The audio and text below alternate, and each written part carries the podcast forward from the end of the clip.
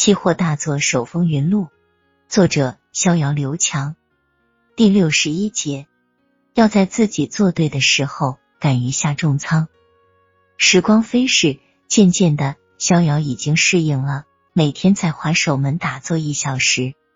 坐在释迦摩尼大弟子迦叶入定的华首门下，逍遥似乎感到了一种力量，这是一种能让人安静下来的力量。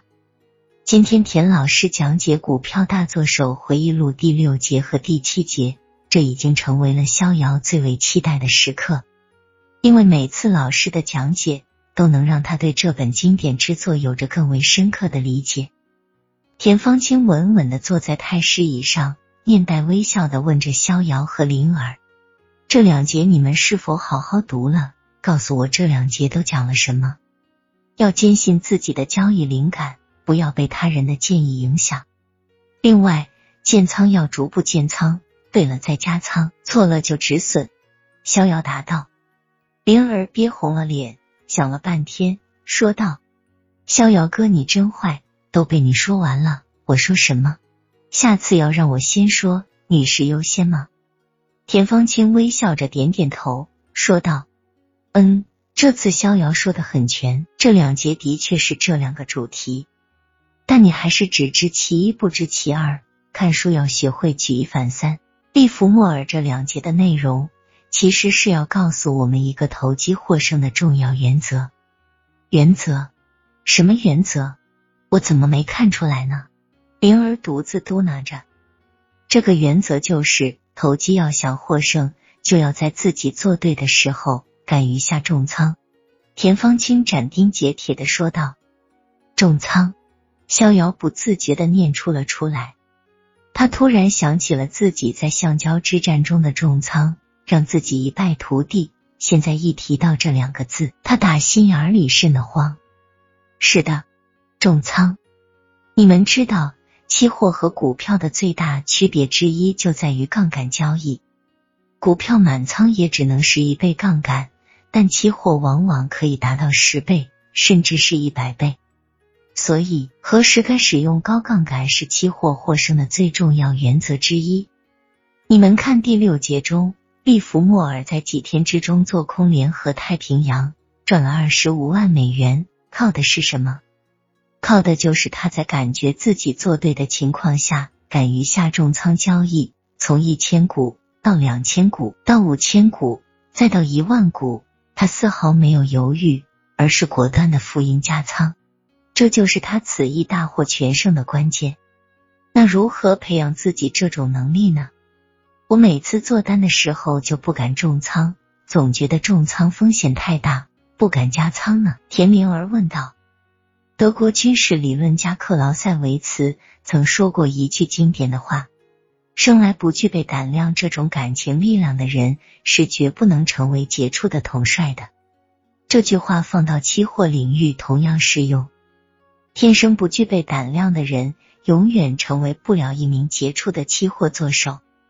在说这句话的时候，田方清特意加重了语气：“胆量，也就是说。”胆量是天生的吗？我们后天不能培养吗？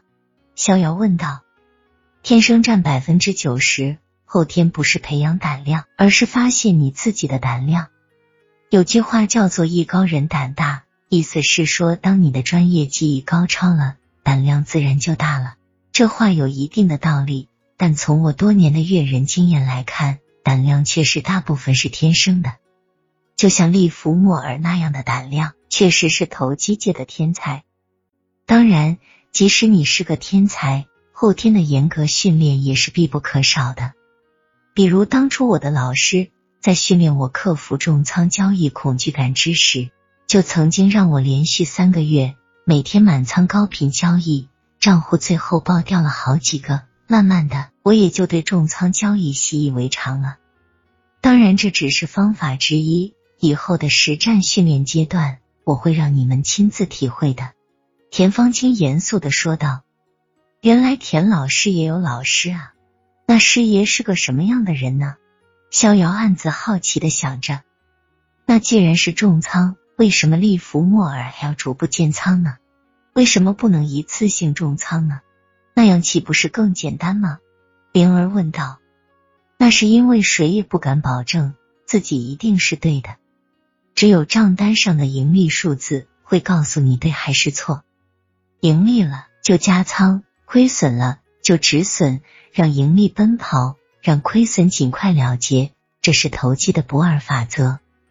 田方清喝了口茶，继续解释道：“你们知道，期货是门概率科学，谁也不可能百分之一百的做对，所以。”我们才需要实仓，就像利弗莫尔在第六节中说的那样，有时交易是没有理由的，靠的是一瞬间的灵感，靠的是潜意识，而这种没有理论支持的灵感，往往会让期货做手不敢下重仓，所以此时的交易才需要试仓。我们需要先下一小笔交易，比如总资金的百分之五，如果市场朝着我们预期相反的方向走了，那我们就止损。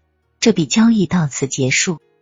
由于我们的仓位很小，我们也不会有很大的损失。一旦我们试仓之后，市场朝着有利于我们的方向行进，我们有了浮盈，那么就开始到金字塔加仓，就像利弗莫尔那样，一、二、四、八式的加仓，这样你的仓位自然就上来了。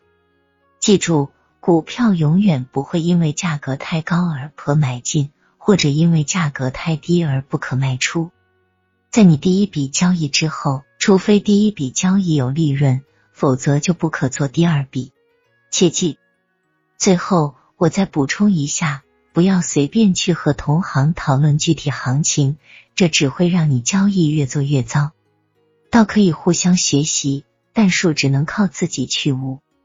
一旦你的一招先变成了市场皆知的方法。那么你倒霉的日子就该来了。如果你想在期货市场长期活下去，做个独行侠，像利弗莫尔那样，这是最好的选择。田方清的每句话都深深的印在了逍遥的内心里。逍遥暗下决心，他一定要成为叱咤风云的中国期货独行侠。